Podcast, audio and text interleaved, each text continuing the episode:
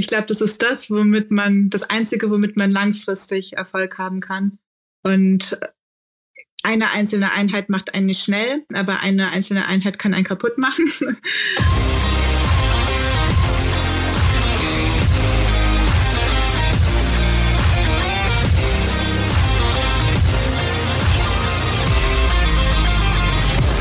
Endspurt, dein Podcast für Laufschuhakrobatik. Und damit herzlich willkommen zu einer neuen Episode Endspurt. Ja, da sind sie wieder.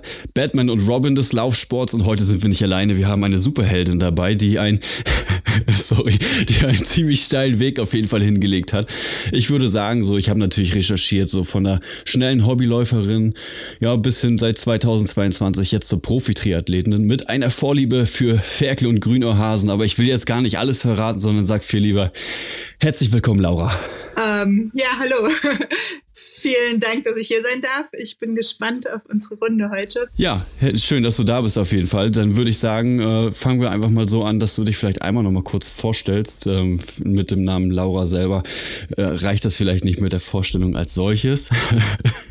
vielleicht kannst du einfach mal erzählen, wer du bist, wie du zum Laufen gekommen bist und äh Genau, also ich bin Laura und ich bin mittlerweile 34 Jahre alt und Profi-Triathletin und bin ungewöhnlich spät so in diesen ganzen Leistungssport eingestiegen. Also eigentlich nur durch Zufall.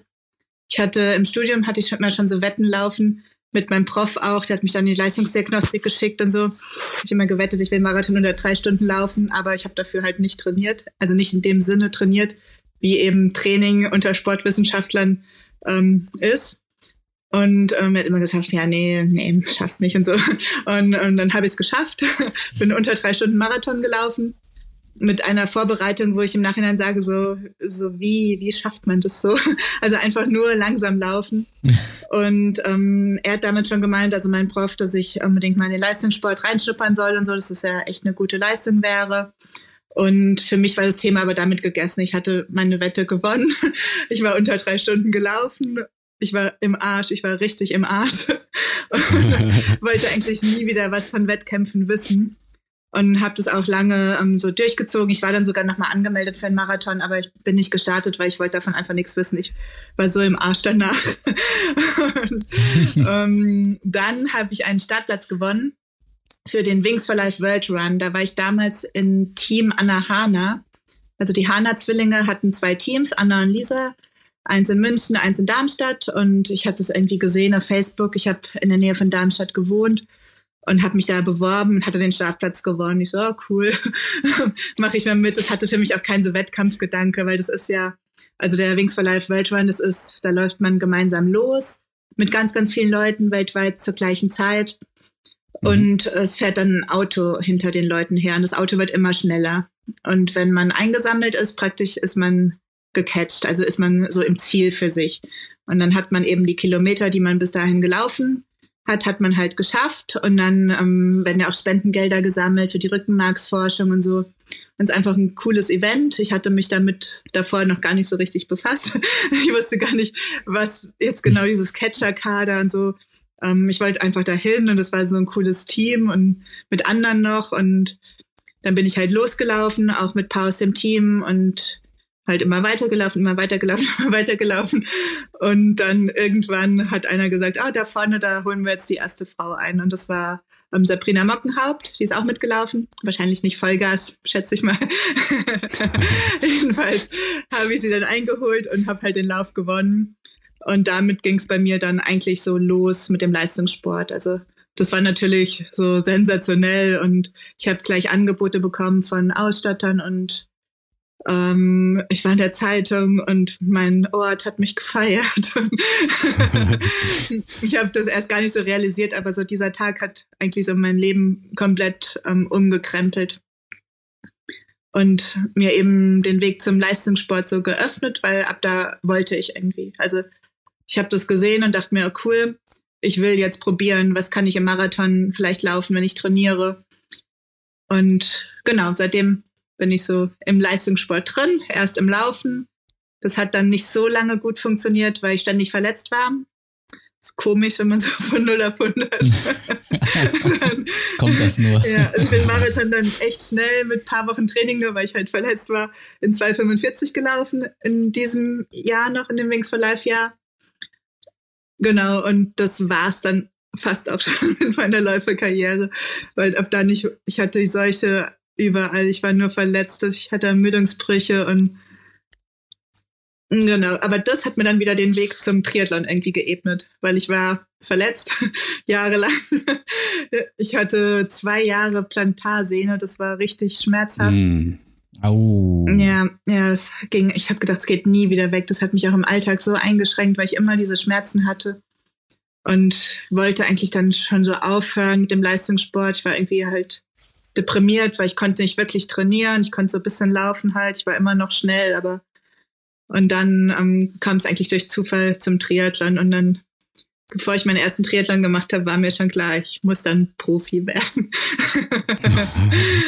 Wenn schon, denn schon. Ja, genau. Sagen, ja. Also bist du dann über äh, Alternativtraining mehr oder weniger zum Triathlon gekommen oder äh, wie hast du da so den Weg dann bestritten, dass du gesagt hast, auch jetzt mache ich dann halt keine Laufkilometer mehr, sondern gehe halt lieber aufs Rad oder geh eine Runde schwimmen oder wie kamst du dann zum Triathlon? Ähm, ja, so ungefähr. Also irgendwie war es immer schon mein Plan für später, habe ich mir immer gedacht, weil ich es einfach super interessant finde und mal ausprobieren wollte. Aber an diesem später war ich noch nicht zu dem Zeitpunkt. ich wollte eigentlich nochmal richtig. Später kam dann früher. Genau, das später kam dann früher. Ja. Und natürlich, als ich dann nicht so viel laufen konnte, Radfahren ging super mit der Verletzung und ähm, Schwimmen war ich eigentlich gar nicht. Eher mal so Aquajoggen oder so ab und zu mal schwimmen, aber nicht so, wie ich heute schwimme. Mhm. und Gibt, Gibt es denn auch eigentlich jemanden, der gerne schwimmt im Triathlon? Oder also das sieht man ja eher selten, würde ich schon sagen. Ja, habe ich auch schon gedacht, so, weil äh, egal welchen Triathletenmann oder Triathletin man im Fernsehen und Co. irgendwo sieht in den Interviews, heißt es immer, ja, Schwimmen ist jetzt nicht meine liebste Disziplin ja, oder nicht meine ja. stärkste. Gibt es da Leute, die das wirklich können? Ich denke, es gibt einige, also Lucy Charles zum Beispiel, aber die kann dann so im Verhältnis nicht so gut laufen halt.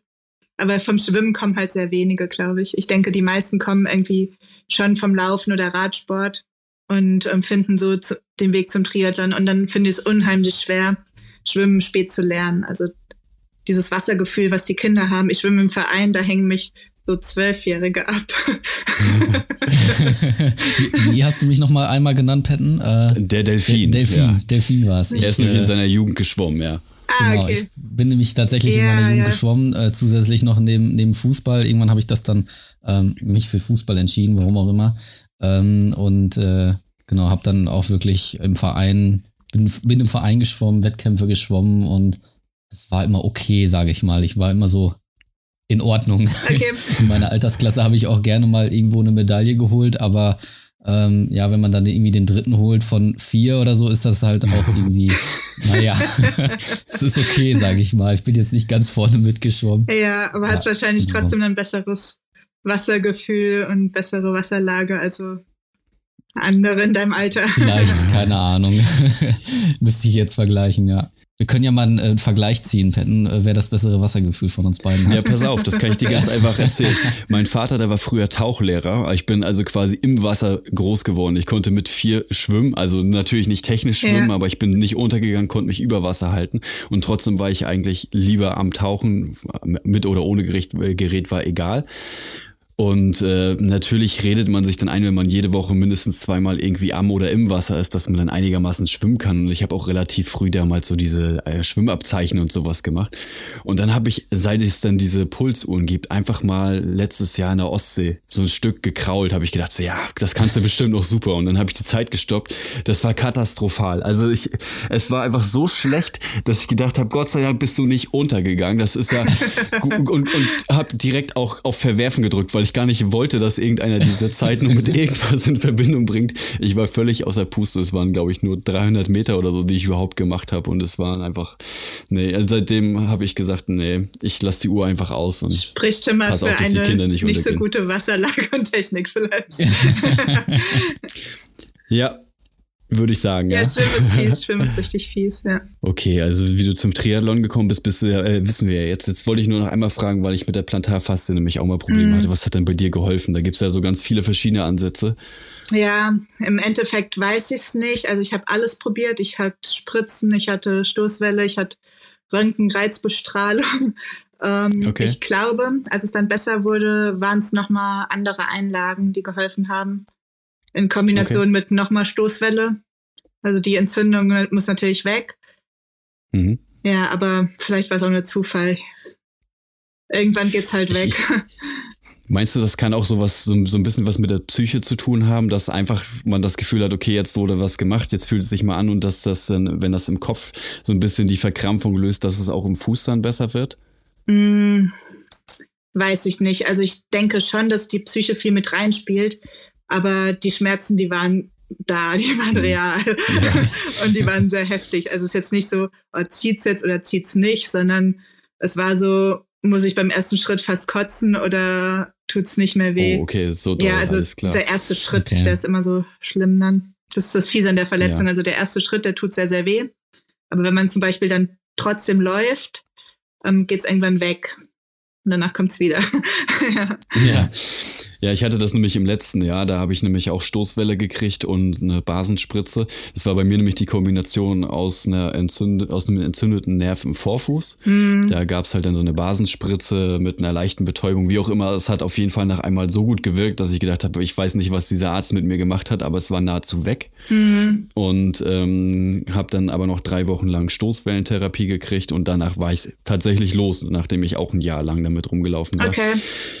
Jetzt sieht das gerade wieder so ein bisschen anders ah. aus, weil da wieder mal jemand ein bisschen bei der Stabi-Training und Co. und äh, gerade so was die Füße angeht, ein bisschen geschlammt hat.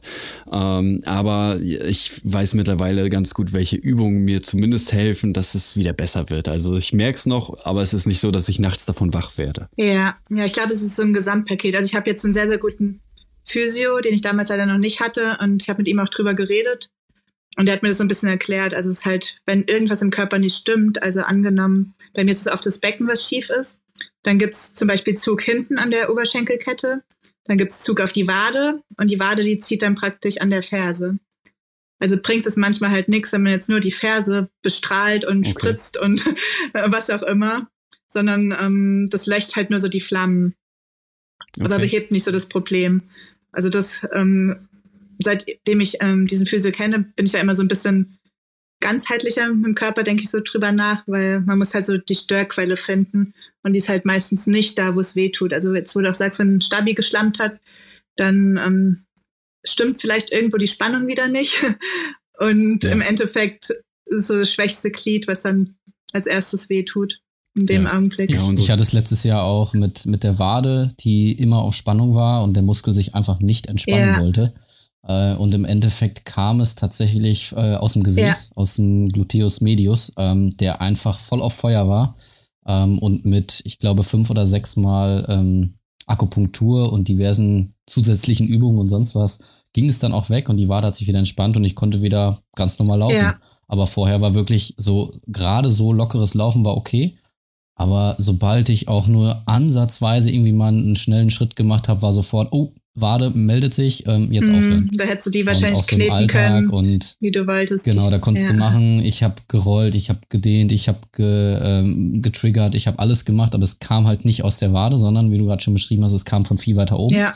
Ähm, und ähm, eben aus dem Gesäß und ähm, dann, dann zieht das eben runter und dann vermutet man das äh, auch gar nicht genau, so. Genau, da muss man achtsam sein. Also jetzt, wenn mir irgendwas zwickt, gucke ich immer, also dehne ich mich und gucke, wie ist die eine Seite, wie ist die andere drück mal mhm. hier, roll mal da und guck immer, ob ich irgendwo ja. vielleicht was finde. Mensch, hier, also ich meine, wir sind ja alle um die 30 rum, ne? Mhm. Kann man ja so sagen, aber wir hören uns gerade so ein bisschen an, als wenn wir bei so einem Altersheim-Stammtisch sind und über unsere Gebrechen erzählen. Deswegen schlage ich jetzt einfach mal die Brücke zurück. Bei in sehr guter Gesellschaft. Ja, super. Ja. Wenn man das jetzt von ja. außen betrachtet, dann heißt es immer, ja, du achtest ja total auf deine Ernährung und du bewegst dich so viel und alles ist gut mhm. und letztendlich sind wir die, die die Krankenzimmer füllen, ne? Aber äh, ich schlage jetzt einfach mal die, die Brücke zurück zu den Positiven, denn äh, Ähm, ich weiß, der Großteil unserer Hörerinnen und Hörer ist natürlich irgendwie aus dem Laufsport, aber vielleicht deswegen nicht gerade so mit dem Triathlon bewandt. Wie sieht denn eigentlich so ein klassischer Trainingstag oder vielleicht auch so eine Trainingswoche als Triathletin aus? Um, ähm, die ist sehr voll. Also gegenüber, gegenüber zum Laufen ähm, ist es natürlich einfach viel, viel mehr ähm, Pensum, also viel mehr Zeit, die man dem Training widmet. Und ich habe so das Glück, dass ich meine Woche eigentlich ähm, auf das Training ausrichten kann. Also ich arbeite jetzt nicht irgendwo angestellt, ich bin selbstständig, ähm, kann dann natürlich arbeiten, wenn es mir passt und arbeite viel von zu Hause. Ich schreibe Trainingspläne ähm, für andere Läufer und Triathleten und deswegen kann ich mir das ganz frei einteilen, wann ich ähm, trainiere. Dann habe ich meistens so zwei ruhige Tage, also keinen wirklichen Pausetag, vielleicht so einmal im Monat auch ein Pausetag. Meine ruhigen Tage, die sind dann so Krafttraining und Schwimmen, montags und freitags.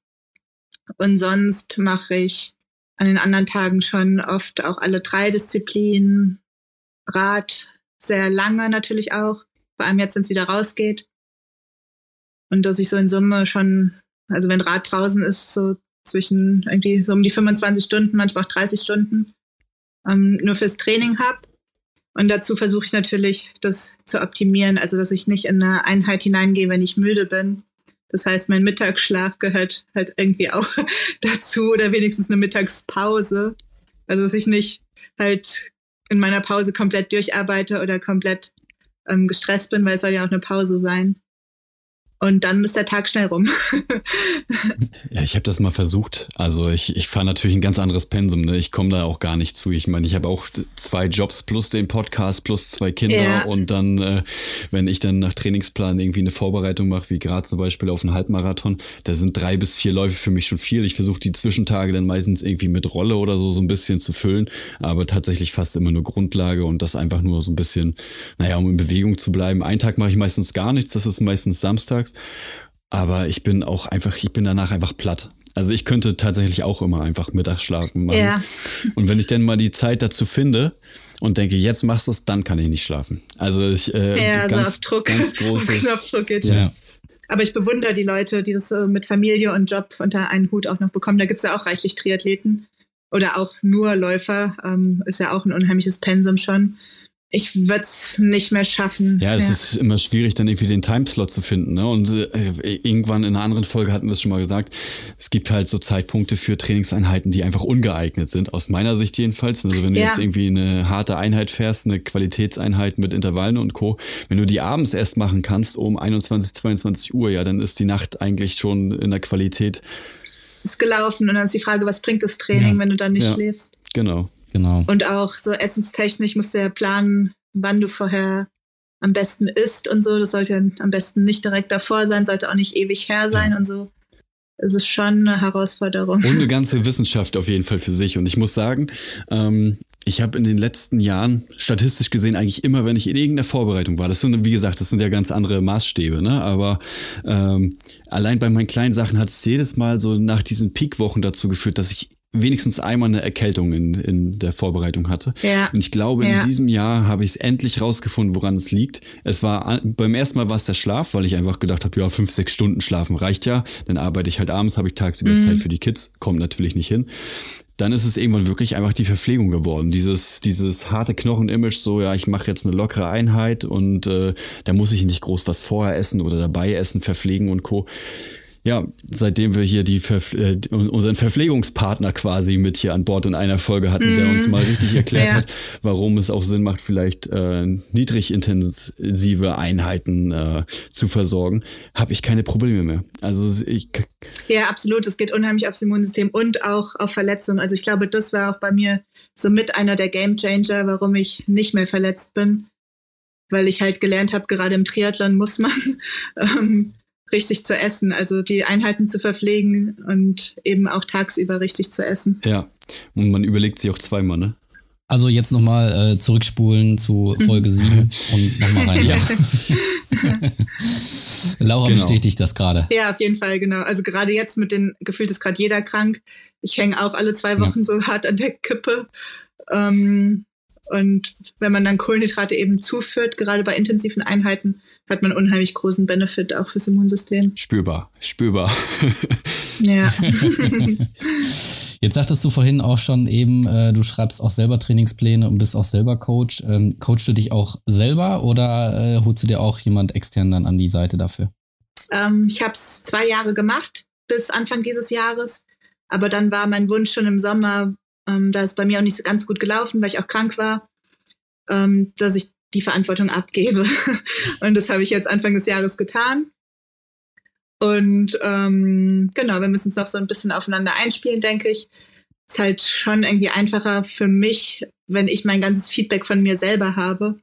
Da muss ich vielleicht auch noch lernen, das Feedback alles auch weiterzugeben, was in meinem Kopf rumschwirrt ja. und so. Also ist eine Umstellung, aber ich bin mega froh, dass ich den Schritt gegangen bin, weil es einfach unheimlich entlastet auch. Also auch, man denkt nicht den ganzen Tag drüber nach, was mache ich jetzt oder ist es richtig, ist es zu viel, ist es zu wenig, sondern man macht einfach nur und genau da will ich hin, wenn dann auch wieder Wettkämpfe sind, dass ich einfach mache und mir um mein Training keinen Kopf mehr mache und mir die Daten auch nicht angucken möchte. Ich will darüber gar nichts wissen. Ich will einfach ja. nur noch für mich ähm, Sportlerin sein und meinen Kopf frei haben. Ja, und dann gibst du das Feedback entsprechend weiter und dann ähm, hast du die Verantwortung in andere Hände gelegt und der soll sich dann den Kopf zerbrechen, was man jetzt wie machen könnte. Genau so ist es ja. Ja, ja da teilt sich das halt auch einfach auf, dass es zwei Jobs sind. Ne? Das zum einen bist du dann der, der, die Profisportlerin und zum anderen die Trainerin. Ja. Kann ich mir gut vorstellen, dass es nicht einfach ist zu trennen. Also ich habe neulich tatsächlich auch äh, da ging es um, ich, ich beschäftige mich natürlich jetzt, äh, wo wir beide, wir sind ja auch Coaches, äh, immer mit, so was es denn noch so gibt, mal andere Einheiten probieren und so. Und irgendwie habe ich mich da in diesem ganzen fancy ähm, Kombi-Workouts sozusagen mit 400 und 200 dann noch hinterher und was es nicht alles gibt und äh, habe ich mich so verzettelt, dass ich einfach gesagt habe, ey Stefan, kannst du mir bitte sagen, was ich morgen machen soll? Ja, ja, es ist ganz schlimm. Und dann sieht man auf Instagram irgendwie, dass alle mehr machen ja. natürlich und härter ja. machen und man darf sich da nicht so beeinflussen lassen. Ja. Weniger nach links und rechts gucken, mehr nach vorne. Genau, ja. ja. Und auf sich fokussieren und nicht auf das, was andere machen. Weil es ist immer nur eine Momentaufnahme, die man sieht. Und meistens postet man auch nur das, was hart war oder gut gelaufen ist. Ja, ja, das stimmt schon. Ja. Aber der wesentliche Teil besteht halt in anderen Dingen, eben in viel locker. Viel Grundlage. Super viel genau, Grundlage, ja. genau wird keiner schreiben, ich habe jetzt irgendwie äh, diese Woche extrem viel Grundlage trainiert und äh, habe mich auf mein Stabi und Athletiktraining genau. und sonst was fokussiert. Ich und die Woche äh, mal auf mein Stabi fokussiert. Ja, also das, äh, ja, ich glaube, ähm, diese Posts gibt es nicht oder äh, zumindest in, in sehr, sehr kleiner Anzahl nur. Ähm, ja, wie du schon sagst, es werden dann die harten Workouts, die irgendwie sehr, sehr gut liefen oder Wettkämpfe geteilt yeah. und dann äh, denkt man, ach guck mal, bei dem läuft ja richtig gut, aber man hat halt wirklich so, so einen Mini-Einblick äh, in, in dessen Trainingsalltag oder, oder ähm, allgemeinen Routinen, ähm, dass das irgendwie halt schwer auch abzubilden ist, zu sagen, ja, ich kopiere das einfach mal. Deswegen Oh, schon wieder. Äh, letzte Folge haben wir noch drüber gesprochen. Äh, nicht nach äh, links und rechts schauen, sondern guck auf dich und äh, vertraue dem Prozess oder dem Coach oder wie auch immer. Und ähm, guck nicht das, guck nicht auf das, was andere machen. Sondern genau so ist es. Ich glaube, da verzetteln sich einige ganz schön, weil die dann viel zu viel machen. Und es ist ja ganz normal, ist ja auch okay, wenn man immer nur das postet, was gut gelaufen ist. Es soll ja auch ein positiver Ort sein. Aber das muss man eben mit Vorsicht so ein bisschen betrachten. Genau, dass, dass man das auch eben entspricht, äh, entsprechend richtig auch aufnimmt. Ich versuche immer diese ja. Basiseinheiten ein bisschen anders zu verpacken, denn äh, gerade bei diesen lockeren Einheiten habe ich so ein wildes Gedankenkonstrukt, was immer durch meinen Kopf durchgeht, weil man hat ja nur echt viel Zeit zum Nachdenken. Ne? Es ist nicht so, dass einem die Zunge unbedingt aus dem Hals hängt und man um, um Luft pustet, ja. aber man sitzt halt oder äh, läuft halt zwei, ein, zwei, drei Stunden, wie lange auch immer, durch die Gegend und äh, sammelt irgendwelche Reize und dann kommen mir halt irgendwelche wirren Gedanken, wo ich dann versuche, so halbwegs Geschichten zuzuschreiben, die mich dann einfach unterwegs äh, beschäftigt haben. So, dann weiß man immer alles klar, er hat wieder Grundlage gemacht. ja. eine Geschichte kommt. Ja, ja ich finde das eigentlich auch viel interessanter, wenn man die Leute versucht, einfach mal zumindest auf Instagram und Co. selber zum Nachdenken anzuregen und einfach mal zu sagen, so wie, ich glaube, gestern war es, da bin ich durch eine Gegend gelaufen, wo ich wirklich mit dem Laufen angefangen habe und ich kann wirklich teilweise die Steine wiedererkennen und sage, hey, hier bin ich früher stehen geblieben, weil ich mich völlig übernommen habe. Mhm. Ich wollte natürlich bei jedem Lauf schneller sein als bei dem davor. Ich glaube, so haben ja viele irgendwie angefangen, immer, immer einen draufsetzen noch im Vergleich zum Mal davor. Und gestern bin ich da grinsend vorbeigelaufen. Ich hatte Gegenwind, das war mir völlig egal, die Sonne schien und ich habe das einfach total genossen und dann erzähle ich halt lieber von solchen Erlebnissen als dann vom, vom Training dann selber. Ne? Aber ja, also wir, wir haben jetzt äh, statistisch gesehen an unsere Gäste in dieser Saison immer mal äh, eine Frage drin, nämlich äh, Nutella-Brot mit oder ohne Butter. Und jetzt bin ich gespannt, ob du überhaupt Nutella isst. ähm, ja, ab und zu, am liebsten mit Löffel. Perfekt. Die Antwort hatten wir auch noch nicht. Guck mal, dann schreiben wir das um, dann sagen wir nicht mehr mit oder ohne Butter, sondern mit oder ohne Brot. genau. Ja. ist doch super. Ja, und anfangs hatte ich ja schon einmal gesagt, äh, du hast eine Vorliebe für Hasenohren und Ferkel. Das ist wirklich was, was mich immer wieder begeistert. Das, ich weiß nicht, ob das die Hörerinnen und Hörer so verstehen, aber das, ich habe dich ja schon öfter mal dazu konsultiert. Vielleicht kannst du im Groben einmal sagen, was es da mit sich auf sich hat. Ähm, also, es gibt von Katjes so wunderbare Ferkel und Hasen und mittlerweile auch Elefanten und sonst oh. was. Und das Ganze hat eigentlich so mit zu tun mit der Ernährung auch im Training und so, weil ich vor ungefähr anderthalb Jahren ähm, da auch nochmal einiges umgekrempelt habe, mich reingelesen habe, auch eine Ausbildung nochmal gemacht habe zu einem Ernährungsberater für Sportler und selber jetzt auch mit der Ernährungsberatung nochmal für mich arbeite. Und ähm, als Triathlet muss man sehr viel verpflegen, also sehr viel Zucker zu sich nehmen bei den Einheiten. Nicht, wenn man auf der Couch sitzt. und ich kann nicht immer nur trinken, diese, ähm, auch wenn das meistens ganz gut schmeckt, diese ganzen Pulver und so. Irgendwie, ich brauche auch mal manchmal Wasser. Und mir ist es dann lieber, wenn ich das so als Gummibärchen esse, den Zucker, in den Hasen und Ferkel.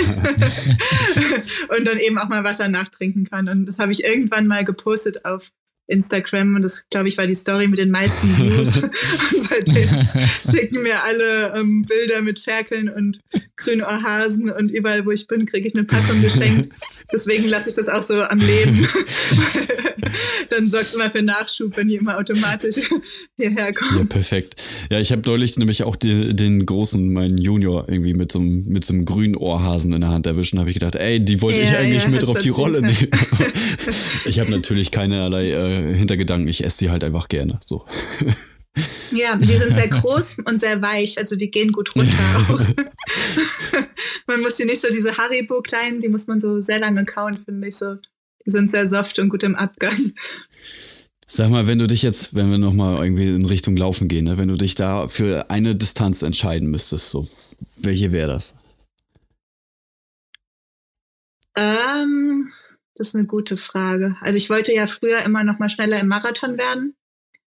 Aber momentan macht mir, also auch im Triathlon macht mir jetzt diese Mitteldistanz eben mit dem Halbmarathon auch sehr großen Spaß. Und ich glaube, ich würde auch eher noch mal Richtung Halbmarathon gehen, weil es einfach noch mal schneller ist und man mehr Chancen hat. Also Marathon läuft man ja nur zweimal im Jahr eigentlich.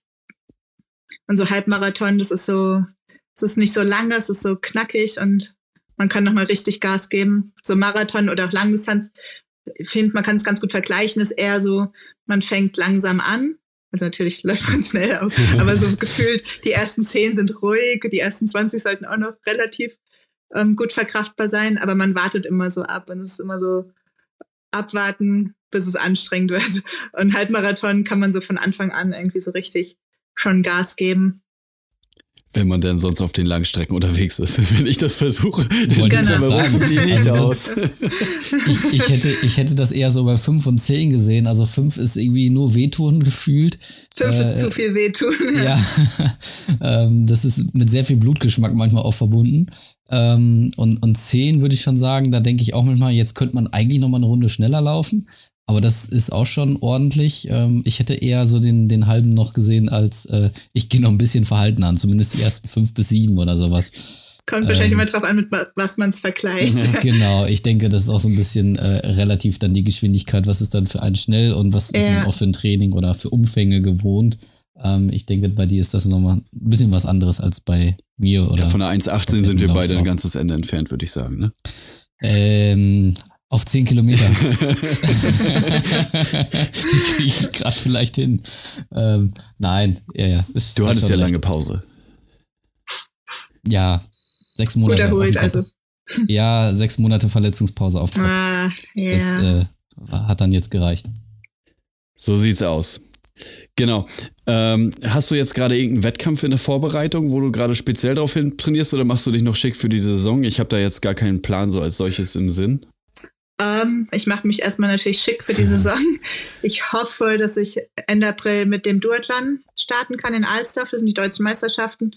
War ich letztes Jahr auch schon. Ich hatte jetzt im Ende Januar so einen relativ blöden Unfall mit dem Laufband und konnte lange nicht wirklich trainieren, also nicht wirklich laufen. Und muss jetzt mal schauen, wie ich jetzt wieder reinkomme und ob das dann langt, dass ich bis dahin sagen kann, okay, ich bin wenigstens so halbwegs fit, weil ich starte dann im Profifeld und ich will dann nicht als Letzte ankommen oder so. Ich will einfach für mich sagen, ich muss nicht topfit sein, aber ich sollte so okay fit sein, dann ähm, will ich damit beginnen und ansonsten plane ich für Juni die erste Mitteldistanz dann. Cool. Juni, ja, das ist ja noch ein bisschen Zeit. ja, zum Glück. äh, den Wings for Life, äh, läufst du den trotzdem noch oder ist der für dich, weil er eben nur aus Laufen besteht, dann äh, nicht mehr so im Kalender drin? Ähm, er ist nicht mehr so wirklich drin. Also ich bin noch zweimal, glaube ich, so ein App-Run mitgelaufen. Aber das, ich kann mich im Mai nicht, ähm, also wenn ich da halt Gas geben würde, würde ich schon relativ weit kommen. Und es ist dann wieder eine zu große Belastung. Ja, vor allem Und, hinsichtlich des, ähm, der Mitteldistanz im Juni, ne? Genau, ja, weil da eben dann auch die Rennen anfangen. Also eventuell mache ich davor nochmal eine olympische oder so. Und da bräuchte ich einfach zu lange auch Erholung und es ist zu viel Belastung. Da muss man sich halt irgendwann entscheiden. ja. Gibt es einen Wettkampf, den du mal bestreiten möchtest? Äh, auch einfach ohne Druck auf irgendwelche Zeiten, sondern einfach nur, weil man da mal gelaufen sein möchte? Oder wir hatten jetzt kürzlich eine Folge über einen Vulkan oder gibt es ja solche interessanten Läufe auch? Oder auch alle andere Veranstaltungen. Ich weiß jetzt nicht, was es im Triathlon-Bereich noch für witzige Ideen gibt. Mm, also ich will mal nach Hawaii. da wäre mir die Zeit auch egal. ja.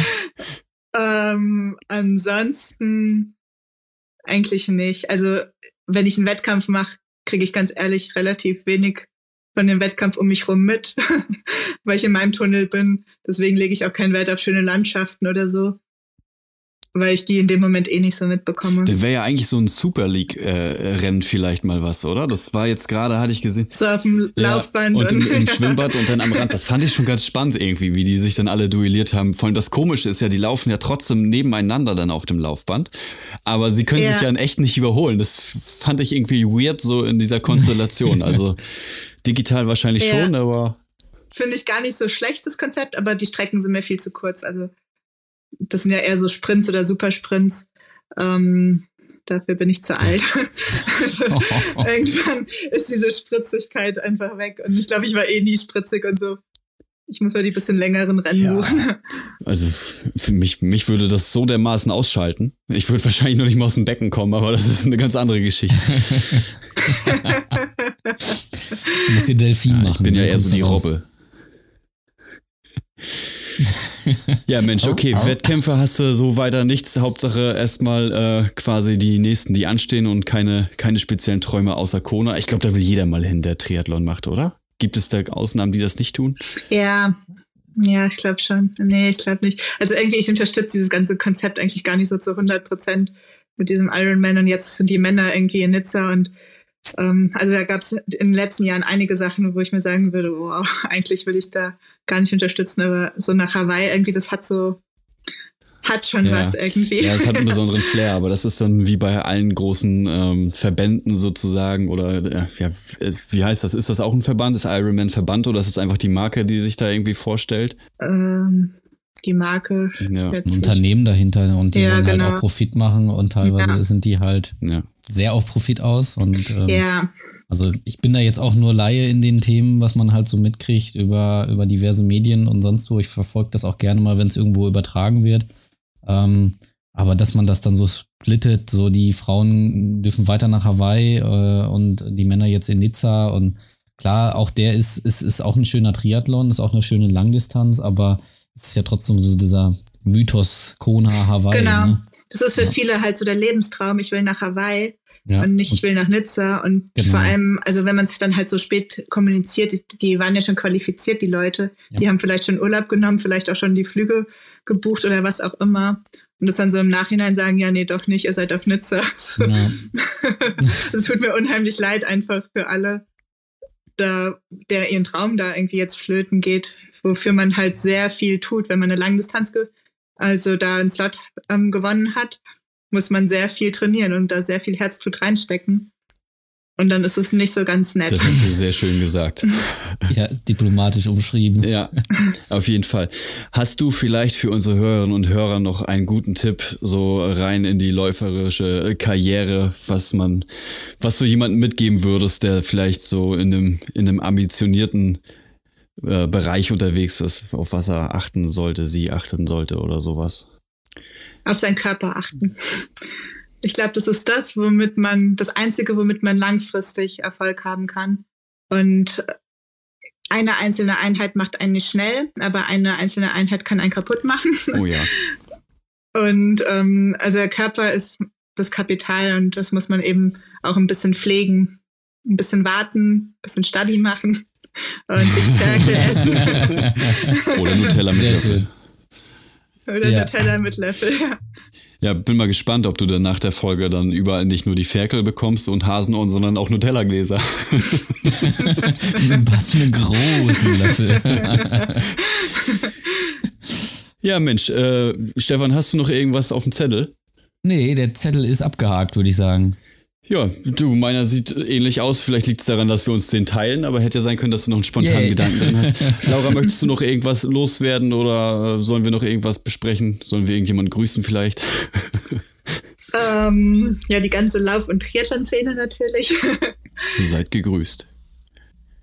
Ja, ansonsten ja. wüsste ich jetzt, Mensch, also das war das war so ein hochprofessionelles Gespräch heute, dass das einfach alles so zack zack zack, das also ich würde sagen, wir haben das wir haben das optimal alles aufeinander abgetimt und äh, ja. würde an dieser Stelle dann einfach sagen, so Maschine, das war's für diese Woche. Vielen lieben Dank fürs Zuhören. Solltest du noch Fragen oder Anregungen haben, ja, dann schreib uns doch gerne auf Instagram oder per Mail an hi@endspurt-podcast.de. Wir hören uns dann auf jeden Fall in der nächsten Folge wieder. Tudel du. Tschüss.